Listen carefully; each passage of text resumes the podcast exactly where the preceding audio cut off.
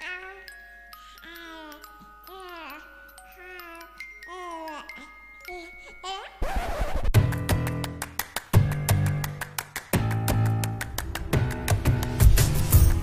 L'infertilité, c'est devenu un véritable sujet. Ce qui c'est hyper culpabilisant de dire arrête d'y penser et là ça va marcher? Infertilité inexpliquée et encore un échec en fait. Il y a une femme sur deux qui fait une fausse couche. J'ai euh, été très malade. Tu vas prendre euh, des seins, prendre du bi et du cul. On parle alors de grossesse extra-utérine, c'est une urgence vitale pour la femme. Tellement, euh, tellement la douleur était, était insoutenable.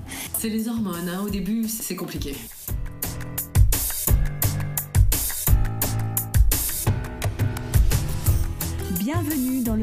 Imparfait de la maternité. Je suis Marion, la voix des silencieuses, et je vous embarque dans mon aventure pour libérer la parole et lever le silence sur la fertilité et la maternité. J'accueille à mon micro des femmes et des mères qui nous racontent leur histoire et également des experts qui vous aident à prendre confiance dans votre parcours. C'est peut-être la première fois que vous m'écoutez, alors bienvenue au cœur de mes discussions intimes. Les silencieuses vous accompagnent, vous informent et vous donnent les clés d'une fertilité maîtrisée. Car le savoir, c'est le pouvoir.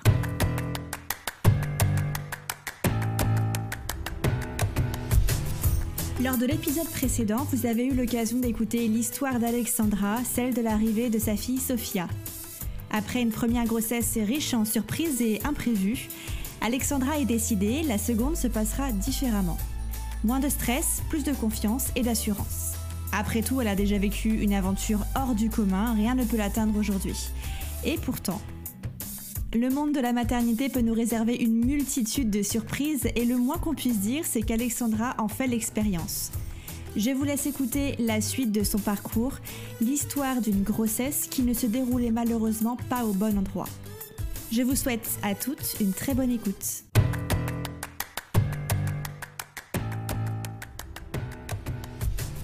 Je décide de faire un deuxième enfant, je me dis, deuxième enfant, franchement, meuf, tu le vivras différemment, quoi. Il faut que tu le vives de façon positive. En tout cas, pas, pas stressé parce que arrivera ce qui arrivera, mais tu vois, si tu veux en parler, t'en parles tout de suite cette fois-ci. Euh, tu vois, en fait, j'en ai tiré pour leçon que j'avais été quand même le fait de pas en parler pour moi pendant trois mois je m'étais retrouvée isolée en fait à pas pouvoir euh, partager mon stress et ma et mes mmh. peurs et mes angoisses et tout ça. Donc je m'étais dit deuxième grossesse euh, t'en parleras tu vois. Si t'as besoin d'en parler t'en parleras. Tu en fait tu feras comme tu veux et pas comme euh, on dit qu'il faut faire en fait. Le côté positif de la chose c'est que entre temps je monte mon podcast. Du coup je découvre en fait je mmh découvre les podcasts sur la maternité je crée le mien, je me retrouve sur, son, sur ce truc d'Instagram un peu très maternité et tout, donc j'apprends plein de choses et je me sens euh, dix fois plus informée. En, fait, si tu veux, pour moi, c'est un peu trop tard, mais néanmoins, je me sens euh, beaucoup plus comprise parce que je vais écouter plein de filles qui ont eu des expériences similaires à la mienne ou bien pires, et donc qui pour elles non plus, euh, c'est pas genre le plus beau jour de ta vie. Et mmh donc donc ça, ça, ça, change beaucoup, beaucoup de choses en fait pour moi. Et du coup, ouais, ça, ça me réconcilie avec la maternité. Enfin, la maternité, ça allait, mais avec euh, voilà la grossesse, l'accouchement, je me dis ça peut bien se passer ou ça peut mal se passer, mais en tout cas, t'es pas toute seule quoi. Donc ça, donc euh, Super. ouais, donc ça change beaucoup de choses. Après, je voulais pas du tout avoir un enfant rapproché. Enfin, je voulais pas de grossesse rapprochée, je voulais pas deux enfants rapprochés. Mais euh, mais je, trouvais ça super, c'était mon modèle. En gros, euh, j'ai trois ans d'écart avec mon frère, trois ans et demi. Ouais, je me disais ah bah c'est parfait. Genre trois ans d'écart avec ton entre tes deux enfants, c'est parfait. L'un rentre à l'école, machin. Donc j'avais, comme je suis un peu quand même euh, le genre à tout planifier, euh, je m'étais, j'avais tout planifié, tu sais, genre ah bah il faudra euh, genre tomber enceinte en juin, c'est parfait comme ça, t'accouches en avril, t'as ton congé maternité, puis après tu peux prendre des vacances derrière, ton mec aussi, nanana, enfin voilà. Et cette fois-ci, j'avais arrêté la pilule depuis beaucoup plus longtemps aussi. Et tiens, je tiens à le dire pour euh, certaines, moi, la grossesse a complètement, complètement changé les trucs par rapport à mon SOPK et en fait m'a réglé tu veux. Là où je t'ai déréglé, euh, bah, je suis passée à avoir une grossesse à des cycles à 28 jours. Ah, c'est intéressant. Ouais, de fou. 28 jours, euh, ovulation à 14 jours, euh, genre le, le, truc qui donne dans Doctissimo, tu vois, le truc parfait. Et du coup, je tombe enceinte, là où j'ai mis 8 mois, là, je mets 15 jours. Tu vois. Ouais. Donc limite, enfin, pas trop tôt, mais genre euh, incroyable quoi. Et donc je tombe enceinte au mois de juin, comme j'avais dit quoi, tu vois. Genre, euh, Parfait dans ton planning. parfait dans mon planning, tu vois. Genre vraiment parfait, parfait, parfait. Sauf que la vie n'est pas parfaite. Et oui. Et là, j'en parle à tout le monde. Enfin, j'en parle à tout le monde. J'en parle pas à tout le monde, mais j'en parle très vite à, à mes proches, euh, à Mhm. mes amis, euh, à ma famille. Euh, parce que c'était, du coup, j'apprends que je suis enceinte euh, l'été.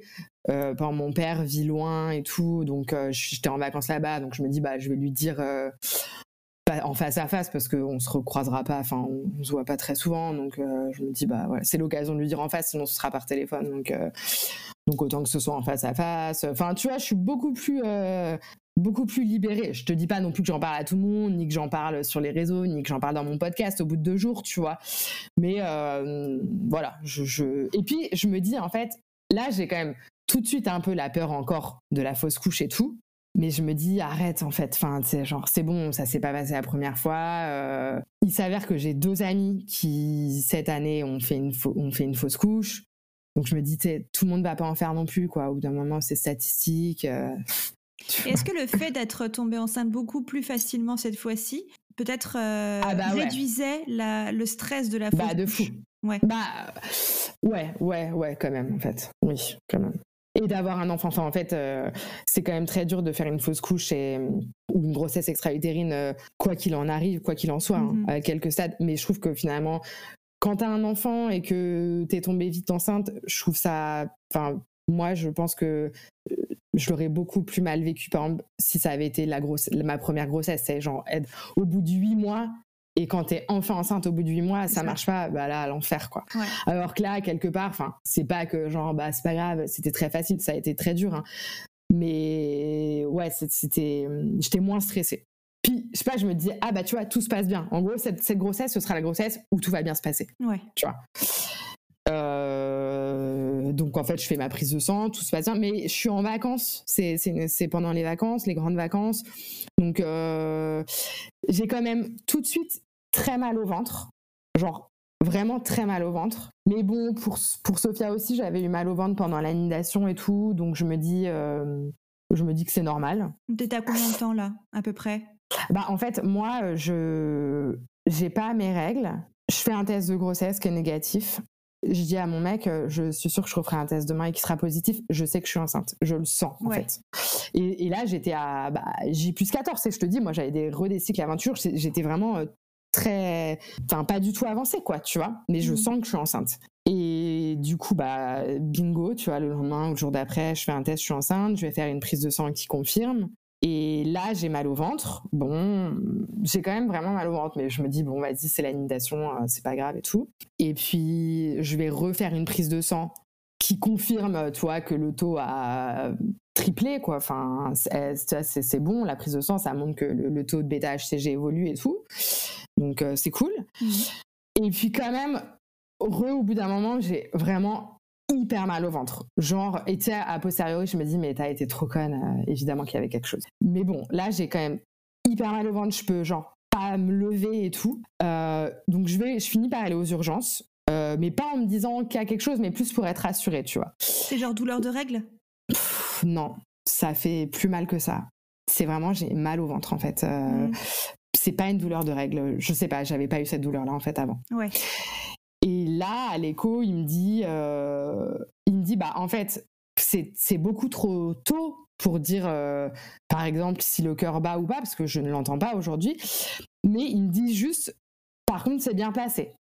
Tu vois. Donc en gros, bah c'est pas une, enfin genre, c'est pas une grossesse extra-utérine. D'accord. Bon, moi, je savais pas, euh, je, je connaissais personne qui avait fait une grossesse extra-utérine, je savais pas vraiment ce que c'était, euh, mais je savais juste qu'il fallait qu'on me dise, ah, c'est bien placé. Je- Mm. je sais pas. J'ai dit, bon, bah, ok, cool. euh, donc, je, je finis mes vacances. J'ai moins mal au ventre, en fait. Pour le coup, j'ai moins mal au ventre et tout. Ça va à peu près. Et je reprends le boulot. Je m'en rappelle très bien parce que j'ai vachement culpabilisé. On rentre à Paris euh, le lundi. Je reprends le boulot le mardi. Et le mardi, euh, j'ai des saignements. J'appelle mon mec à un moment donné, au milieu de la journée. Je lui dis, bah, je saigne. Et je saigne pas mal, quoi. Ouais. Euh, il me dit ah merde et tout, mais je lui dis bon, j'avais rendez-vous genre euh, le lendemain ou le sur, je lui dis bah vas-y, je vais prendre rendez-vous chez un gynéco, tu vois, je, je sais que ça peut arriver de saigner un peu et tout. Et il me dit non, je, je t'amène aux urgences, je viens te chercher au boulot et je t'amène aux urgences. Et tu as toujours mal? J'ai pas mal du tout. J'ai Pas mal. pas mal du tout. Je vais me mettre à avoir mal euh, en salle d'attente, mais pour le coup, j'ai pas mal. Juste, je saigne et je saigne pas mal, quoi. C'est pas euh, juste des petites pertes, tu vois. Mais franchement, j'ai toujours espoir que euh, ça aille, tu vois. Et puis mon mec est hyper positif, il me dit c'est bon, j'ai lu sur Doctissimo, Ouais. ça peut arriver. Euh, Et en effet, en fait, je me rappelle aussi que ma belle-sœur a eu des saignements au point d'aller aux urgences pendant sa première grossesse et qu'au final, ça allait. Et c'était, voilà, c'était des petits saignements qui, peuvent arriver et c'était pas grave. Et elle a vécu, enfin, eu sa grossesse à terme et son bébé et tout allait bien, tu vois. Donc, je, me, rassure un peu avec, euh, cette expérience-là, quoi. Là, j'arrive aux urgences, euh, donc c'est toujours en période un peu de Covid. Donc, euh, mon mec a pas le droit d'être là. Et donc j'attends toute seule. Et là, déjà, on me l'avait un peu dit, hein, mais bon, faut le vivre en fait. Bah, il y a que des meufs qui sont enceintes jusqu'aux yeux autour de moi et qui sont là pour accoucher en fait. Et qui attendent qu'on qu'on leur dise bah, parce qu'avec le Covid ouais t'as un peu des protocoles différents donc qui attendent qu'on leur qu'on vienne les chercher qu'on leur dise je sais pas quoi qu'elles aient, qu'elles aient le droit d'aller chercher leur mec et tout. Mais enfin je suis entourée de, de meufs qui vont accoucher quoi. Et je suis toute seule avec euh, sans avoir de ventre et en n'ayant pas l'air bien tu vois. Ouais. et du coup, euh, mais j'ai toujours un peu d'espoir que, que ça aille, quoi. Tu vois, je me dis pas. euh, En fait, je me dis pas que je suis en train de perdre mon bébé. Tu te dis pas c'est fini. Non, je me dis pas c'est fini. Non. Franchement, non. Naïve, hein, mais tu vois, vu que je m'étais dit que c'était la grossesse où tout ira bien, euh, voilà. Euh, J'attends des heures, évidemment, des heures et des heures et des heures et des heures. Entre temps, je saigne plus d'ailleurs. Donc, tu vois, limite, ça me, ça me rassure. Et ouais. Et, euh, et du coup, je fais l'écho et là, elle me dit bon bah c'est fini. C'est fini. Elle me dit bah pour moi il y a plus rien. Je ne vois plus rien à l'échographie. Donc c'est que ça s'est fini euh, il y a longtemps en fait. Euh, Enfin il y a longtemps. Il y a plusieurs jours. Par contre, euh, votre prise de sang de bêta HCG, elle est à 500, donc ça prouve que ça a diminué, diminué. Donc bon bah je, m'effondre hein, évidemment, euh, je fais que pleurer machin. Ah non, elle me dit pas que ma prise de sang, elle n'a pas encore les résultats de ma prise de sang, je crois justement. Elle doit m'appeler. Mais donc bon là, elle me dit en gros, euh, voilà, il faut attendre les résultats, mais là vous allez, je vais pas vous faire attendre. Enfin euh, voilà, euh, rentrez chez vous quoi. Enfin je suis désolée pour vous. Elle est, elle est sympa, hein, mais elle a cinq minutes à m'accorder. Ça dure cinq minutes. Ouais. Donc bah moi je m'effondre, je suis toute seule. En plus mon mec est pas là et tout. Donc pff, je sors dans la. Donc là je suis dans la salle d'attente. Il faut que je, signe je ne sais quel papier. Je peux pas encore tout de suite sortir dehors. Donc la salle d'attente, euh, tu sais, j'ai l'impression que tout le monde me regarde. Je suis en train de pleurer. Déjà je contiens mes larmes. Mais quand j'appelle mon mec et que je dois lui dire bah c'est fini, euh, je fais que pleurer. Enfin donc euh, c'est horrible. Et voilà. Et donc, je rentre. Heureusement, ma fille chez ses grands-parents ce jour-là. Du coup, il vient me chercher. Bah, je, bah, c'est horrible. Enfin, tu vois, je fais que pleurer. Et en fait, pour moi, là, à ce moment-là, bah, j'ai fait une fausse couche, quoi. Donc, euh, je suis hyper triste. Ah oui. Et le truc, c'est que la veille, euh, une de mes meilleures amies, euh, qui était tombée enceinte en même temps que moi, m'annonce qu'elle a fait une fausse couche. Ah. Tu vois. Donc, je- moi, en fait, en plus, voilà, c'est ça.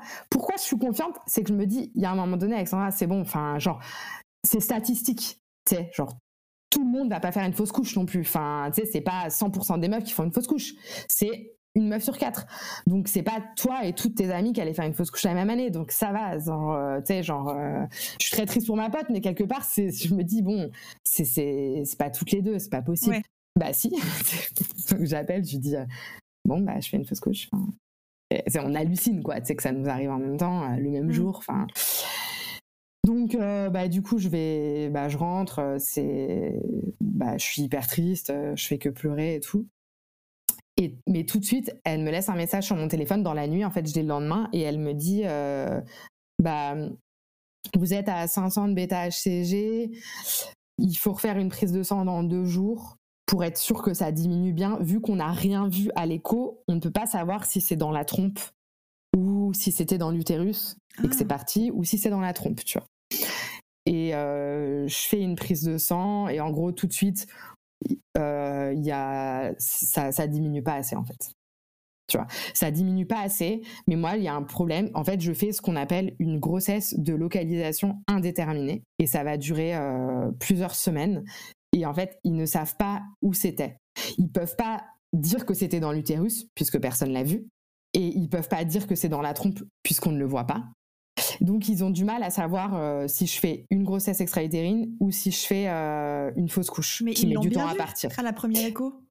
Eh ben non, figure-toi que je leur dis bah attendez, bah moi je sais, je, je sais, j'ai fait une première écho et il m'a dit que c'était bien et tout. Il me dit ah bon bah alors euh, rappelez, il faut qu'on ait les clichés et tout. Et en fait sur les clichés, t'as, je, je suis pas médecin, t'as le sac mais t'as pas la vésicule, donc c'est pas probant en fait. Ça prouve Ah. pas qu'il y avait pas un truc. euh, Bah d'ailleurs la preuve étant que moi j'ai bien fait une grossesse extra-utérine. Mais si tu veux, dans ces cas-là, euh, c'est hyper chiant parce que ils, ils ne prennent aucun risque. Le risque, en fait, dans une grossesse extra-utérine, c'est que tu fasses une rupture de la trompe et une hémorragie interne. Voilà. Et ils, ils ont très, les médecins ont très peur de ça, en fait. C'est Mhm. pour ça que tu es aussi surveillé. C'est parce qu'en gros, une rupture de la trompe, bah, c'est chiant parce que tu as besoin d'une trompe. Enfin, t'en as deux, donc heureusement. Mais ce qui, ce qui est vraiment, ce qui leur fait très peur, c'est l'hémorragie qui s'ensuit et qui, et qui nécessite une opération en urgence tout de suite, tu vois. Et, euh, et du coup, comme ils veulent éviter ça, et ben là, quand ils savent pas, comme pour moi, je dois aller à l'hôpital toutes les 48 heures pour refaire un prélèvement et une écho pour euh, savoir euh, où ça en est, est-ce qu'on arrive à le voir, est-ce que ça baisse et que du coup que on se dit plus ah bah c'est une fausse couche qui met du temps à partir ou est-ce que ça stagne et on se dit bah c'est une, euh, une grossesse extra-utérine qui va nécessiter un traitement donc le méthotrexate mais qui a un traitement euh, assez lourd qu'ils veulent pas donner et c'est pour dégager un truc de la trompe qu'ils veulent pas donner si tu, tu n'es pas en train de faire une grossesse extra-utérine. Ils veulent pas te le donner si tu fais une fausse couche. Donc tu vois en fait je me retrouve dans une situation assez rare et assez bâtarde où en fait ils savent pas ce que c'est mais ils peuvent pas prendre aucun risque. Pour le moment tant qu'ils savent pas ce que c'est t'as pas de traitement mais tu dois juste venir à l'hôpital toutes les 48 heures. Venir à l'hôpital au milieu des meufs qui sont en train d'accoucher. Tu vois parce que Ouais, c'est vois toujours aux urgences Ouais, t'as Enfin- juste envie que ça se termine, quoi. Que... Allez, c'est l'enfer. Et moi, ça va durer donc quand même anormalement longtemps. Ils l'ont reconnu aussi que c'était quand même vraiment très longtemps. C'est que ça va durer un truc genre euh, quatre semaines, je crois. Ouais. Ils étaient sympas, ils, essaient- ils, bah, ils me connaissaient archi bien, tu penses à la fin. Mm. Donc ils essayaient de me prendre vite et tout, mais tu vois, de toute façon, ça met du temps d'avoir les résultats du bêta-HCG, ça met une heure et demie. Mhm. Donc en fait, ils me disaient, dans tous les cas, vous êtes là, bah franchement, ça me prenait quatre heures par euh, toutes les. Tu sais, je devais y rester quatre heures, quoi, à chaque fois Mhm. au moins quoi c'était euh, Usant, Enfin, euh, ah ouais usant exactement usant quoi usant euh, en plus enfin genre moi je t'ai pas arrêté Oh, personne te propose de t'arrêter tu vois donc t'es là mais enfin j'ai quand même mon job à côté je peux pas y aller puisque je suis là euh, quand même 4 heures euh, tous les deux jours Euh, donc j'avais mon ordinateur portable, je bossais de là-bas. Enfin, c'était, euh, j'en pouvais plus quoi. Et limite, en fait, ça a pris le pas sur la tristesse en fait Bien sûr. Tu vois, d'avoir perdu mon bébé. Là, j'étais là, genre juste, euh, mais genre faites-le partir, quoi, qu- qu'on en finisse, quoi. J'en peux plus, quoi. Euh, Donnez-moi un truc, euh, tu vois, je, je sais pas, quoi. Opérez-moi, mais ils veulent vraiment pas t'opérer. Enfin, Mhm. ils veulent vraiment ne pas t'opérer si c'est pas nécessaire. Donc du coup, ça a été euh, bah, hyper, dif- hyper difficile, quoi. Hyper difficile et, euh, Et jusqu'au moment. euh, Bah, au final, euh, ils ont eu finalement la certitude que c'était une grossesse extra-utérine parce que mon taux de bêta-HCG s'est mis à stagner puis à réaugmenter, tu vois. Ouais, ok. Donc là, euh, du coup, quand c'est ça, c'est que c'est ça. Et un, et un truc a fini à, à para- apparaître à l'écho dans la trompe aussi. Ah, d'accord. Ouais. Donc là, ils m'ont dit bon bah ok, maintenant on sait que c'est ça, donc on va vous donner. euh, donc dans ces cas-là, tu as un traitement qui est une injection de méthotrexate, qui est une espèce de dérivé de des traitements qu'ils donnent pour la chimio et dont le but est de détruire les cellules. Donc de détruire les cellules du, c'est même pas du fœtus quoi, mais de l'embryon. quoi. Ouais. Et voilà, donc c'est juste une piqûre hein, pour le coup. Euh, c'est juste qu'après, euh, bah tu peux avoir bah, mal au ventre, euh, plus ou moins mal au ventre et des saignements et tout. Donc moi, première piqûre, aucun effet. Donc et du coup aucun effet, donc j'ai rien et, et j'y retourne et en fait on voit que le taux n'a toujours pas baissé, donc c'est bah, ça n'a pas marché. Donc deuxième piqûre et du coup là ils me disent bah si la deuxième piqûre marche pas, euh, puis tu sais, ils veulent, tu sais, c'est hyper long parce qu'en fait ils disent bon, ça va pas marché, mais peut-être que ça va marcher après. On va, on veut pas vous en donner tout de suite une deuxième parce que c'est quand même lourd. Et si ça sert à rien, enfin, tu vois, on va pas la donner pour rien si la première peut potentiellement marcher et tout. Dans une, une attente en fait qui ah est. Ah non, mais tu vois, ouais. Ah non, mais là je suis à, là en gros, je suis plus, ça fait plus longtemps que je suis en fausse couche euh, slash grossesse extra-utérine, enfin grossesse extra-arrêtée qui se passe mal, que enceinte en fait. Mm. Tu vois? Euh, Donc c'est vraiment, mais j'en peux plus quoi, j'en ai trop marre. Et au final, il me décide de me redonner une deuxième injection, donc de pas m'opérer, mais de me redonner une deuxième injection. Et ça marche à la deuxième injection. Ah, ok. Voilà, donc. Euh, au moins pas l'opération. Ouais, pas l'opération, pas l'opération. Donc voilà, du coup, je suis hyper soulagée à la fin je peux je suis plus du tout enfin je suis même plus triste en fait c'est genre je suis juste euh, soulagée que ce soit fini euh, franchement assez reconnaissante des professionnels de santé qui ont quand même été euh, hyper sympas Enfin, vraiment, moi, ma gynéco de ville, donc, qui n'a, elle m'a pas du tout traité pour le coup, mais elle a dû m'appeler genre tous les deux jours, quoi, pour savoir comment ça allait. Enfin, tu sais, j'ai, vraiment pas le sentiment qu'on a pris le truc euh, à la légère comme on entend parfois, tu sais, euh, bah, bah, vous êtes une fausse couche, c'est la vie, c'est comme ça, madame, mmh. tu vois.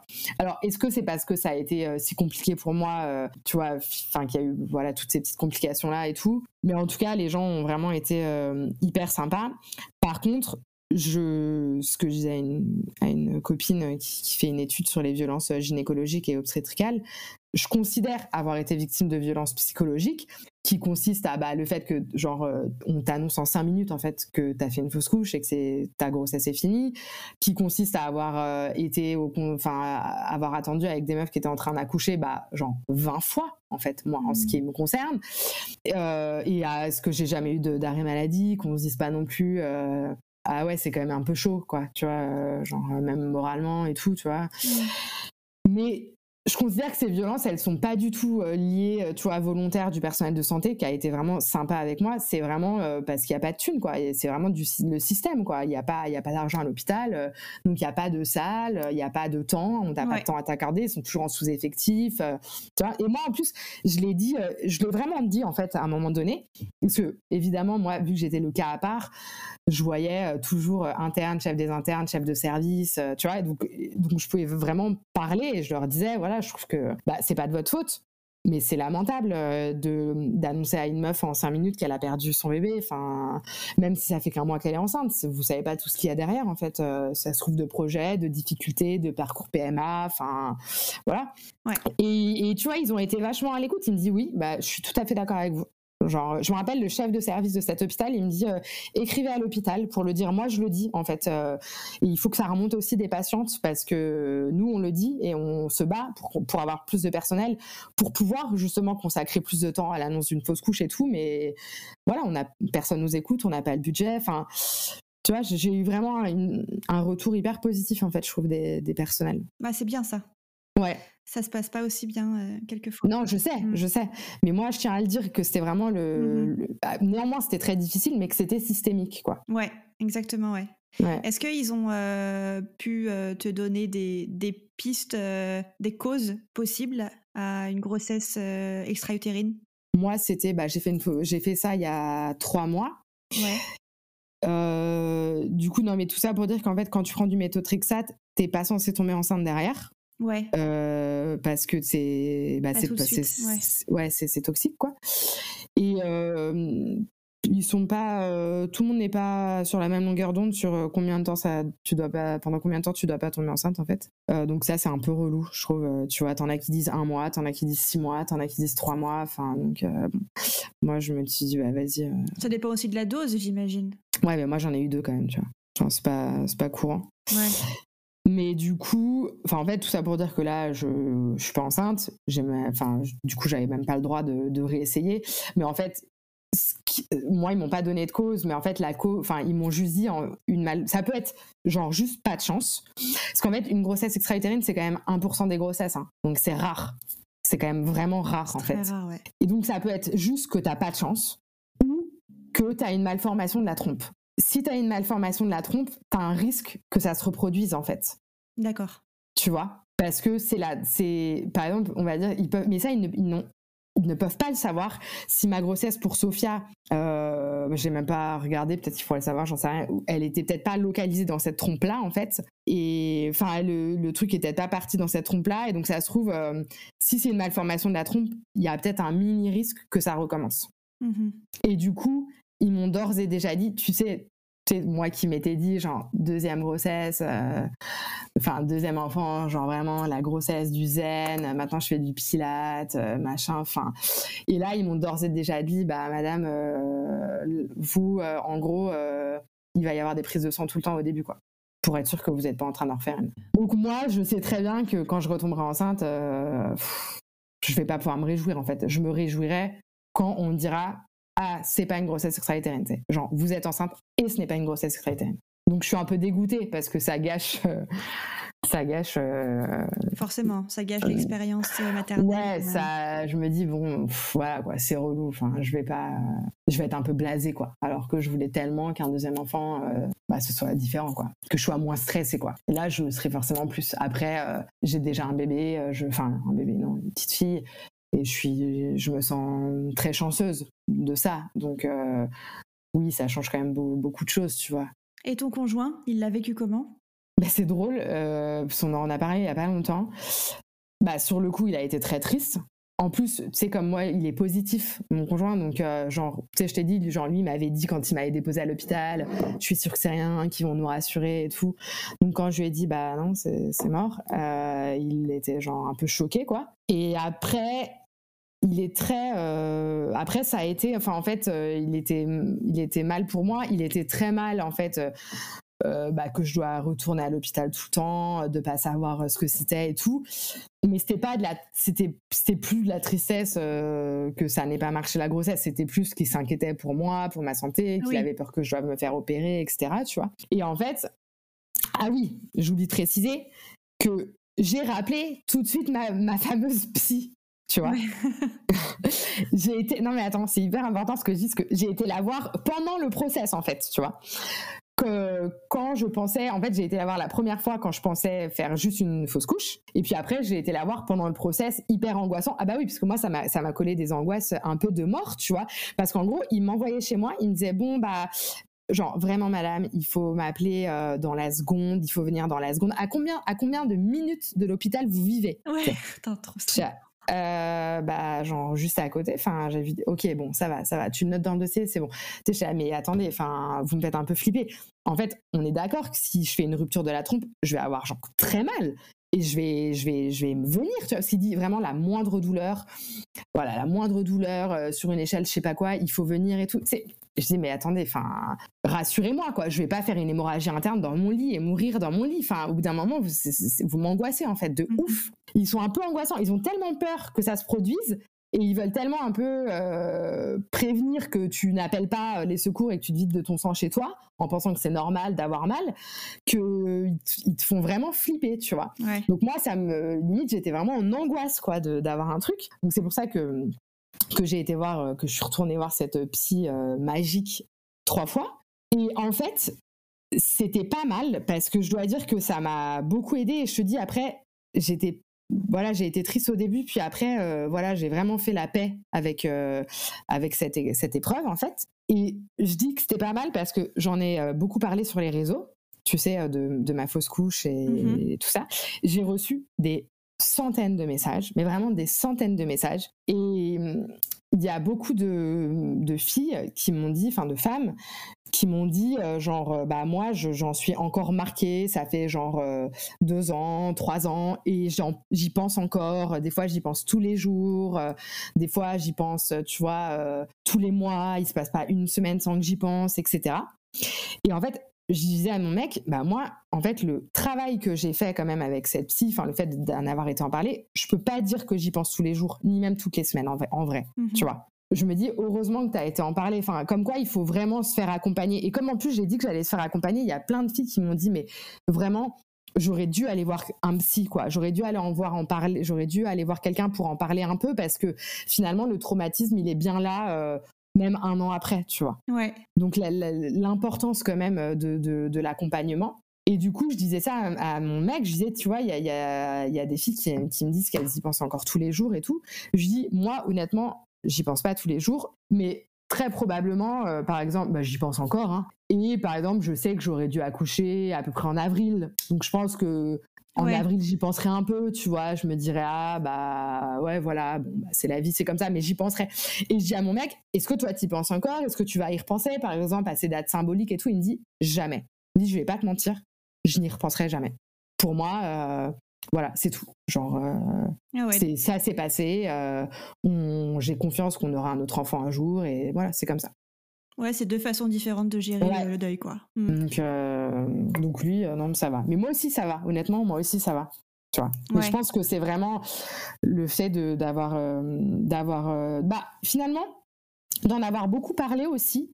Tu vois, ça m'a beaucoup aidé d'en avoir beaucoup parlé. Mm-hmm. donc sur les réseaux évidemment, mais même je l'ai beaucoup dit. Et en fait, c'est con, mais on a beaucoup pris de mes nouvelles on m'a beaucoup, beaucoup, beaucoup écrit. Enfin, tu sais, j'ai été vachement accompagnée. Et je trouve que comme un peu n'importe quelle douleur ou n'importe quelle épreuve, quand tu es accompagnée, bah, que tu racontes ton histoire beaucoup, que tu parles beaucoup et tout, bah, ça, tu sais, on prend un peu de ta peine, quoi. Vraiment, tu vois. Oui, c'est vrai, ouais. Et du coup, tu, te sens, bah, tu te sens plus légère, quoi. Ouais, ça t'allège, ouais. Ouais. Et du coup, je, et je regrette vraiment pas d'en avoir parlé parce que tu vois, des fois, j'ai rencontré des, des copines et tout, qui, euh, à qui ah, j'en avais pas parlé euh, personnellement, parce que j'allais pas non plus prendre mon téléphone pour envoyer un message à tout le monde. Enfin, notamment surtout les gens à qui j'avais même pas annoncé que j'étais enceinte. Euh, enfin, j'avais pas annoncé comme ça de but en blanc. À coucou, j'ai fait une, j'ai fait, enfin, j'ai fait une grossesse arrêtée. Mais bon, du coup, il y a des gens qui me suivent sur les réseaux, mais qui sont que je connais dans la vraie vie quoi. Et il y en a, c'est marrant que j'ai rencontré après qui m'ont dit mais tu sais le fait que tu en aies parlé, j'ai été reparler à des amis à moi qui avaient fait une fausse couche et à qui je m'étais rendu compte que j'avais pas du tout accompagné, que j'avais pas du tout mesuré que ça pouvait être vraiment triste pour elles et tu vois. Ouais. Et, j'ai été leur reparler même un an après en leur disant bah je suis désolée si je t'ai pas accompagnée euh, parce que je pensais pas tu vois que c'était à ce point-là parce que tu sais il y, y, a plein de gens aussi qui disent j'ai fait une fausse couche. Genre c'est du passé c'est j'ai fait c'est fini et voilà. Donc peut-être tu dis juste ah bah désolé puis voilà tu vois. Enfin genre c'est un peu un, ça s'arrête là quoi tu vois. Pas besoin d'en parler quoi. ouais pas besoin d'en parler. Et en fait euh, j'ai euh, plein de personnes proches qui ont pris euh, à, bras le corps ce, ce, truc quoi. Et c'était ça m'a vachement aidé Écoute, bah, je, te, je, te, remercie, Alexandra, pour, pour ce, ce, témoignage. Je pense que ça va en toucher plus d'une. Comme tu l'as dit, beaucoup t'écrivaient à ce propos. Et comme tu disais aussi, c'est très bien d'en parler. Ça, ça allège. Ouais, et pour celles qui veulent, euh, tu sais, euh, parler de leur grossesse avant les trois mois et tout, je conseille le livre vraiment euh, trois mois, sous, trois mois sous silence. À recommander. Ouais, vraiment à recommander. Très bien. Voilà. Merci beaucoup Alexandra et bah, j'espère que tout se passera pour le mieux pour la suite, pour toi et ta petite famille. Merci beaucoup.